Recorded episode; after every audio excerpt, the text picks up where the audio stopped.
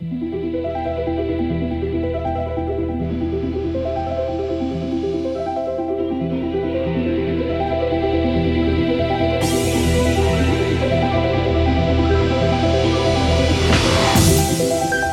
эфире передача «Ноев ковчег». Автор ведущая Лидия Чера, оператор Валдис Райтумс. Когда хотят обидеть особь женского пола, говорят «Ах ты, курица глупая» или тупая курица.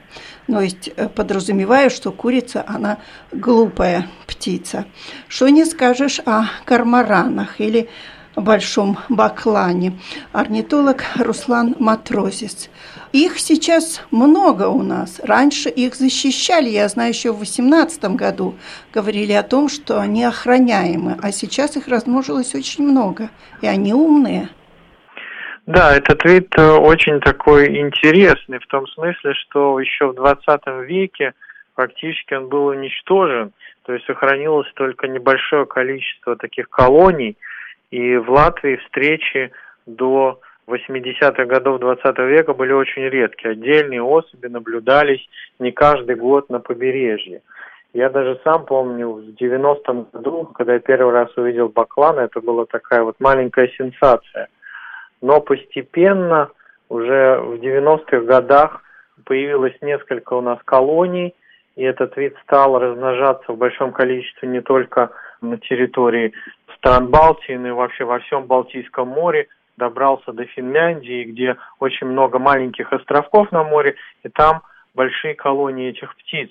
Постепенно численность увеличилась уже до такого критического состояния, в том смысле, что этот вид очень прожорливый. То есть каждому баклану нужно в среднем от 400 до 600 граммов рыбы. И в основном это морская рыба, которая встречается в большом количестве в стаях. И вот если, скажем, э, колония около тысячи пар, то есть это две тысячи птиц, а у них еще по два-три птенца. То есть примерно пять тысяч птиц на одной колонии, и каждый день им нужно каждый по полкилограмма рыбы. Кошмар. То есть можно посчитать, сколько это тонн просто в день уходит рыбы. А когда они после гнездового периода разлетаются, часть из них улетает на юг, на юго-запад, но часть, наоборот, прилетает. Вот, скажем, в Латвии в конце июля, в августе очень много птиц с южных популяций, то есть там с Белоруссии, с Литвы, с Польши. И поэтому численность очень возрастает именно в конце лета.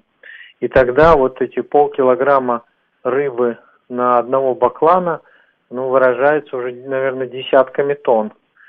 Поэтому этот вид очень такой прожорливый, и если вот такая стая подлетает и держится где-нибудь на рыбных прудах, где люди специально разводят рыб, то они действительно наносят очень большой урон вот таким хозяйствам.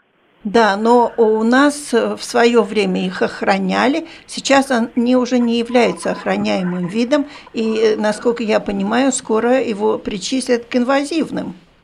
Ну, этот вид не инвазивный в таком классическом понимании, то есть инвазивный в основном те, которые привезены сюда вот с других мест и размножились здесь. Это все-таки вид этот пришел к нам, ну, природным путем, то есть он у нас когда-то был, потом численность уменьшилась, сейчас он опять появился уже более 30 как гнездящийся вид. Но этот вид действительно изначально охранялся, но уже в 97 году его исключили из списка видов, которым нужна специальная защита от биотопов гнездования, и уже практикуется несколько десятилетий всевозможный, ну, скажем так, отстрел этих птиц, потому что действительно они очень приносят большой вред.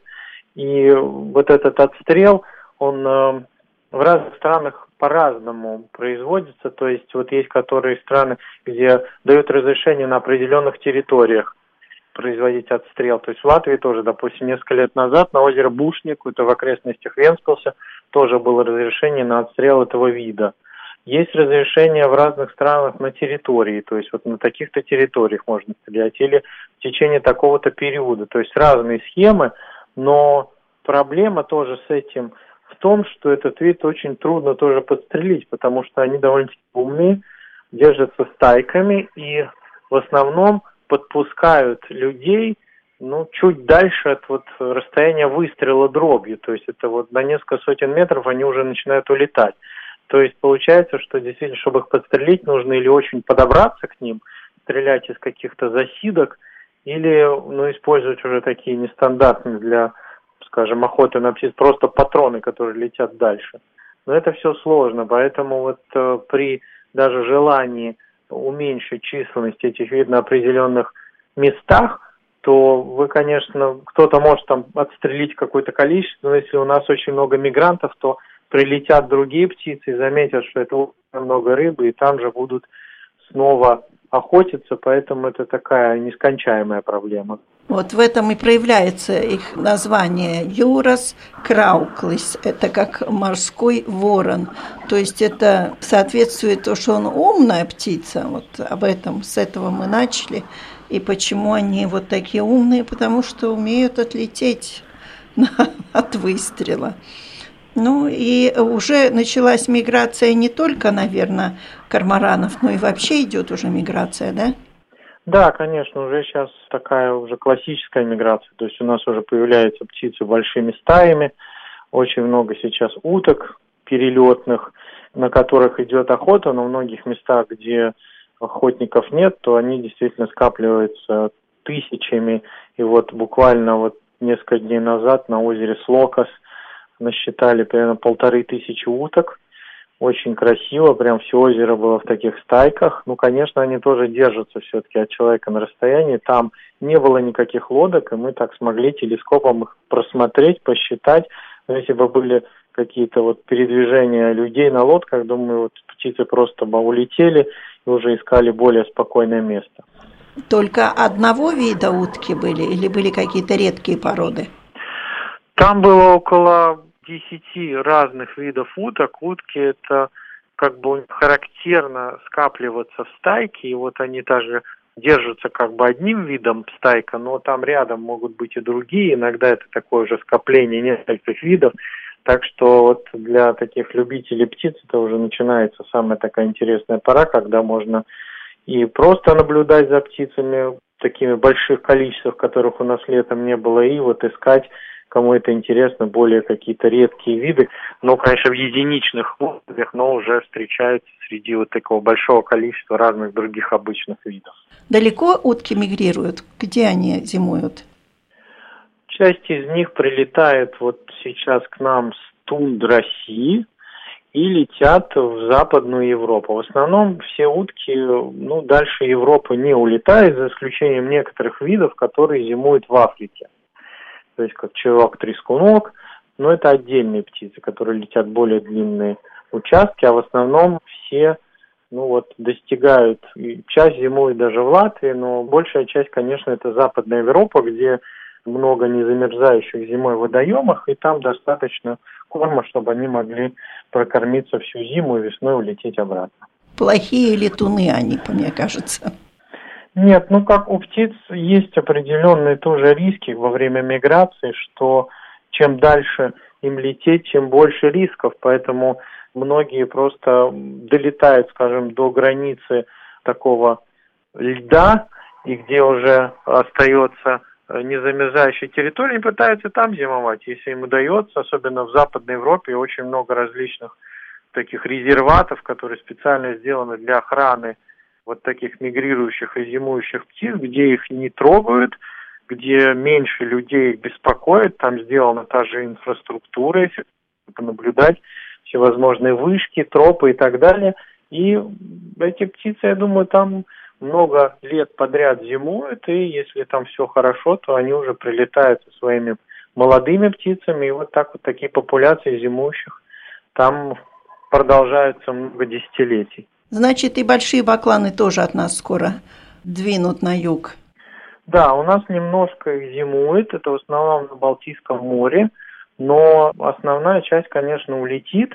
И вот этот вид такой очень интересный в том смысле, что они могут зимовать фактически по всей Европе, то есть уже от Румынии, Черного моря до Испании. То есть вот находки окольцованных показывают, что они не летят по какому-то одному маршруту, они все-таки очень рассыпаются и встречаются в разных местах, но потом весной уже возвращаются. Спасибо. У нашего микрофона был орнитолог Руслан Матрозис.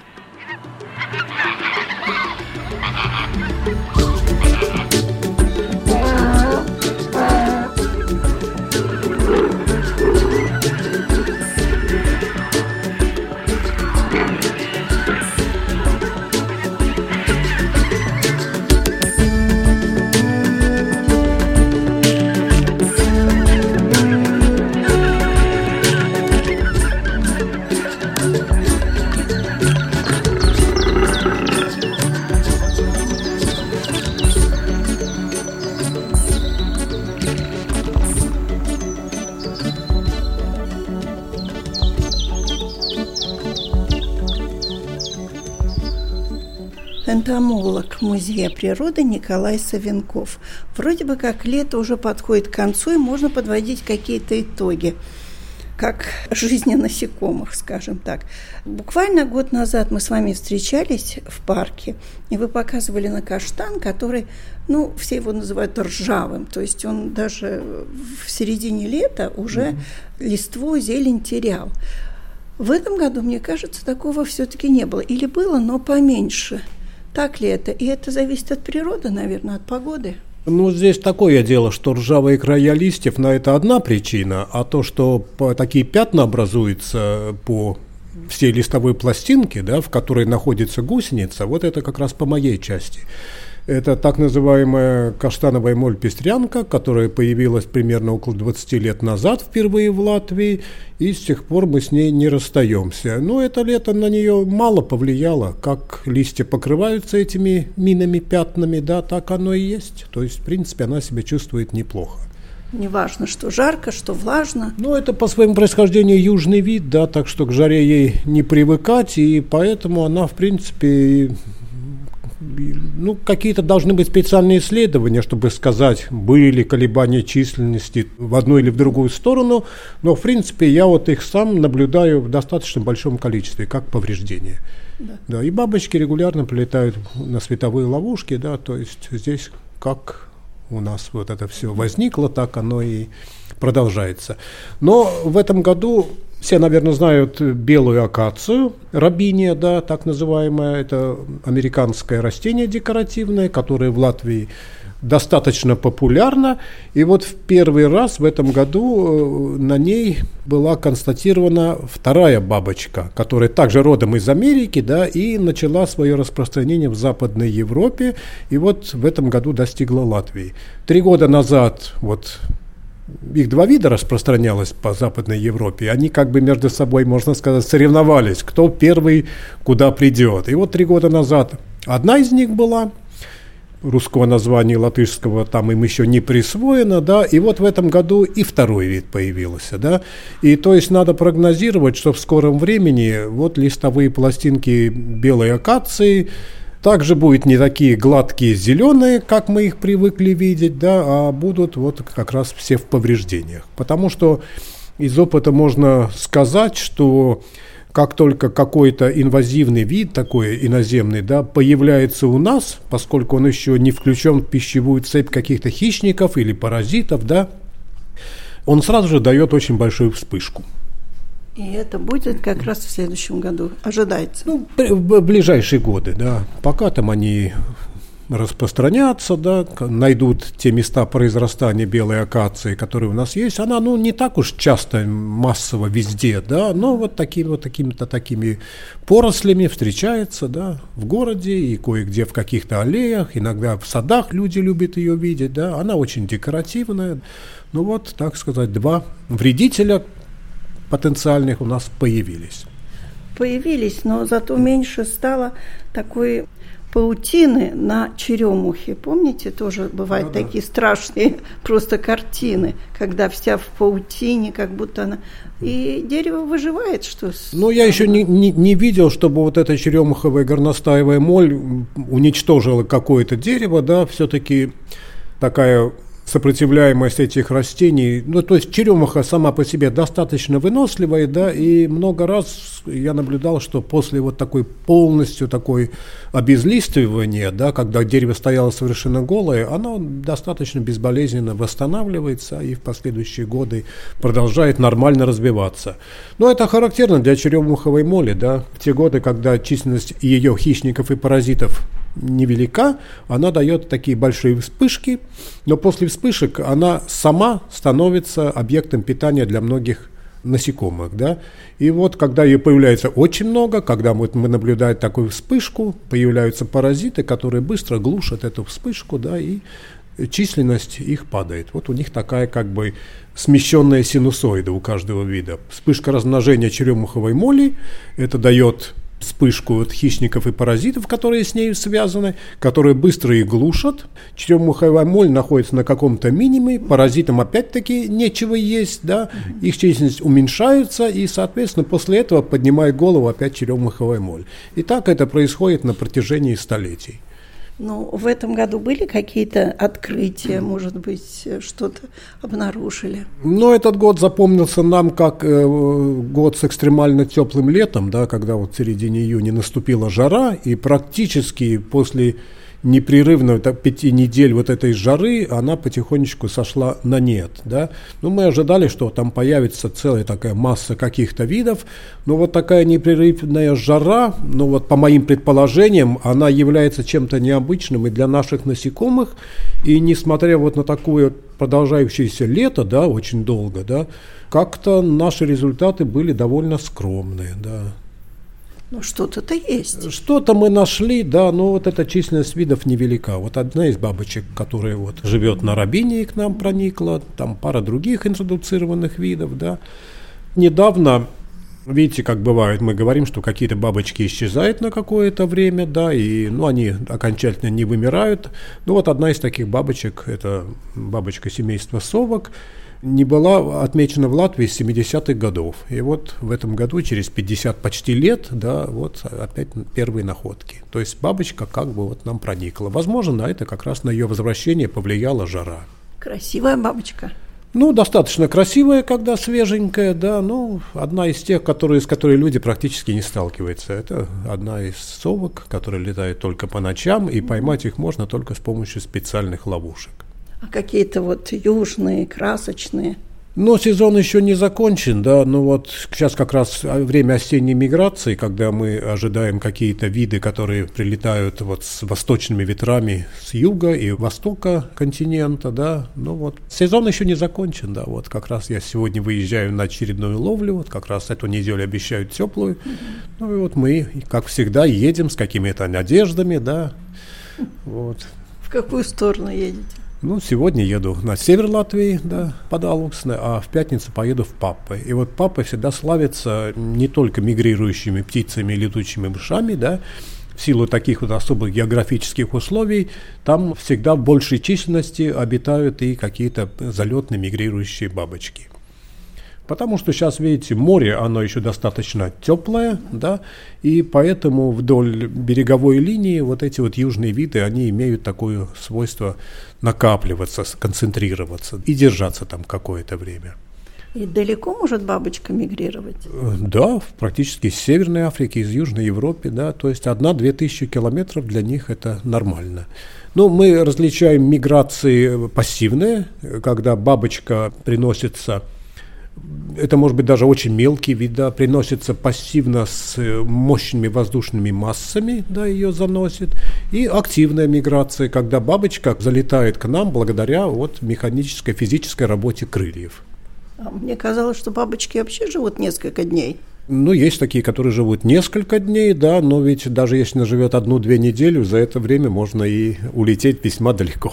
Ну, то есть миграция у них где-то запрограммирована, да, или они ищут лучше какие-то поля для кормежки? Ну, как и любое другое живое существо, все насекомые, бабочки в том числе, борются за свое существование и расширение своего ареала обитания – это одна из позиций вот этой борьбы. Поэтому всегда насекомые, они запрограммированы на расширение своей зоны обитания, да, за более такое эффективное использование пищевых ресурсов. Поэтому миграция бабочек это как раз рассматривается как ступень к выживаемости, да, к выживанию. Да. Бабочки занимают новые территории, и некоторые южные виды, кстати говоря, примерно как перелетные птицы, приспособились к использованию растительных ресурсов севера. Они к нам прилетают в начале сезона весной, развиваются у нас, используя наши растения, да, то есть какие-то пищевые ресурсы, а осенью откачевывают на юг. В силу своего южного происхождения они у нас не способны зимовать, ни одна стадия, да, и они просто используют в теплое время года. Вот, то есть вот бабочек вот такая черта есть. И один из таких ярких примеров – это бражник «Мертвая голова». Бабочки к нам залетают регулярно, правда, в небольшой численности. Тут происходит развитие, да, и они улетают. Ну а самые яркие примеры это всем известные адмиралы репейницы, да. Вот в этом году много адмиралов. Это, в общем-то, бабочка, распространенная почти по всему земному шару, да. Она такого южного происхождения, но каждый год мы ее видим в большой численности. Бабочки к нам залетают, размножаются, осенью все откачевывают. На зимовку практически не остаются. Сами бабочки очень заметны, и для своего питания они используют обычно перезревшие фрукты, поэтому вот в плодовых садах ее можно очень часто увидеть. Как раз вот вчера был красивый день, и я их наблюдал достаточно большой численности. Да. А бабочки это все, у кого есть вот такие крылышки разрисованные. Как вид вы определяете, что это бабочка? Или должно быть шесть лапок, или усики? ну, шесть это? лапок обязательно должно да. быть, да. Но крылышки, практически все насекомые да. имеют крылья, да. Но дело в том, что у бабочек строение крыльев, оно особое. Недаром второе название бабочки – это чешуекрылые. То есть в отличие от других насекомых, которых крылышки либо просто голые, перепончатые, да, либо покрыты какими-то волосками, крылышки бабочек покрыты чешуйками. Вот. Ну, По я думала, это пыльца. Ну, мы ее видим как пыльцу, но при увеличении, ну, эта чешуйка ну, ну что значит ну, пыльца? Чешуйки по происхождению это волоски, да, которые стали плоскими и изменили свою форму. Они несут какую-то пигментацию, цвет. И, в принципе, функция этих чешуек, она, в общем-то, разнообразная, да. Это не то, что вот бабочка благодаря чешуйкам имеет такую разнообразную расцветку, да, благодаря этой мозаичной комбинации. Но, кроме того, чешуйки на крылышках расположены особым образом, и они играют огромную роль в аэродинамике крыла, да. Вот мы знаем, как люди строят самолеты, да, у крыла определенное сечение, там более такой крутой загиб – верхней части и менее крутой в нижней части. Благодаря этому возникает подъемная сила крыла. Да? Mm-hmm. Те, кто знаком с техникой, это знает. Ну, вот, но крыло самолета, оно жесткое, а крыло бабочки, оно легкое, гибкое, эластичное и прочная. И вот как раз чешуйки играют здесь очень большую роль. Они расположены особым образом, и таким образом вот именно такую форму крыла они образуют благодаря своему особому расположению. И как результат между чешуйками, кстати, расположен воздух, да, но поскольку чешуйки располагаются достаточно плотно, да, получается такая очень компактная, действительно легкая структура, да, которая вот как раз позволяет бабочке, благодаря вот одному единственному взмаху, поднимают ее сразу на какой-то, делает такой рывок большой наверх, да. Ну, кто в детстве не ловил бабочек, все мы рассматривали этих бабочек, брали за крылышки. А если вот э, брать за крылышки, они теряют свои чешуйки. То есть э, бабочка, она очень хрупкое существо. Чешуйки-то, ну, наверное, не отрастают больше? Нет, чешуйки не отрастают больше. Ну, конечно, это зависит от какого-то воздействия, да. Если так очень так постараться и тщательно так зачистить крыло бабочки, она да, то она потеряет свою способность к полету. Если это какой-то вот контакт с каким-то предметом был случайным, бабочки, они же летают среди растений, задевают стебельки, получают какие-то механические повреждения, теряют чешуйки. Ну, до какой-то степени это почти никак не сказывается, но потом, конечно, их способность к полету теряется. Бабочки становятся менее юркими, менее ловкими, да. Вот, то есть, в принципе, это естественно такие процессы, да, но с течением времени, да, ну, за это время бабочки успевают выполнить все свои функции, вот, да, которые фактически, ну, фактически главная функция это размножение, да, распространение, размножение, то есть обеспечение потомства. Так что они уже скоро пойдут откладывать свои яйца или... Ну, как скоро? Они это делают постоянно. Да? У каждого вида свое время, а когда они... На зиму. Нет, нет, ну, бабочки же нет. Есть, есть виды очень ранние, которые летают, появляются только в марте-апреле, летает тот период, и все. Да, сейчас появляются поздние бабочки. Появились бабочки, которые перезимовывают. И еще довольно далеко до бабочек, которые как раз характерны для самой поздней поры. Да, вот в октябре-ноябре есть такая группа почти зимних бабочек, которые летают очень поздно. То есть, и которые летают всегда, такие как домашние моли. Ну, да, ну там, конечно, тоже есть свои нюансы, да, потому что ну, домашняя моль, плотяная моль так называемая, они живут в помещениях, да, но здесь у них практически такие тепличные условия. Да природе они, в общем-то, не живут, это тоже тропические виды, да, поэтому ну, не, они немножечко, так сказать, выбились из общего ритма, да, и угу. человек им в этой степени помог, обеспечив пищей, да, вот, для гусениц вот все, что все, что касается вот шерсти, перьев, да, это является их пищей. Чай и каши. Это уже другая опера, потому это что не нет, нет, нет, нет, это не плотяная моль, потому что целый ряд видов приспособились к проживанию в жилищах человека, да, и у каждой из групп вот свои объекты питания. Те бабочки, которые повреждают нашу одежду, изделия из шерсти, перьев, да, это, как правило, плотяная моль. Хотя в действительности таких видов целый спектр, по крайней мере, с десяток, которые обитают. Но те, которые обитают в наших продуктах, это совсем другие виды. Они темнее, даже по виду, нет? Ну, да, у них внешность другая, скажем так. Темнее, не темнее, там их много видов тоже. Кто-то темнее, кто-то светлее. Смотря что они едят, наверное. Ну вот, да, ну практически это виды, которые вот в тропиках поедают какие-то перезревшие фрукты, да, семена. И человек, создавая какие-то пищевые запасы, склады, магазины, да, где хранится такая пища, тем самым создал для них почти нескончаемые запасы пищи. Потому что в природе у них было свое место, человек, как сказать, заботясь о себе, делает запасы пищи, и вот в какой-то момент эти бабочки проникли в эти запасы, и человек уже просто не смог от них избавиться. Да.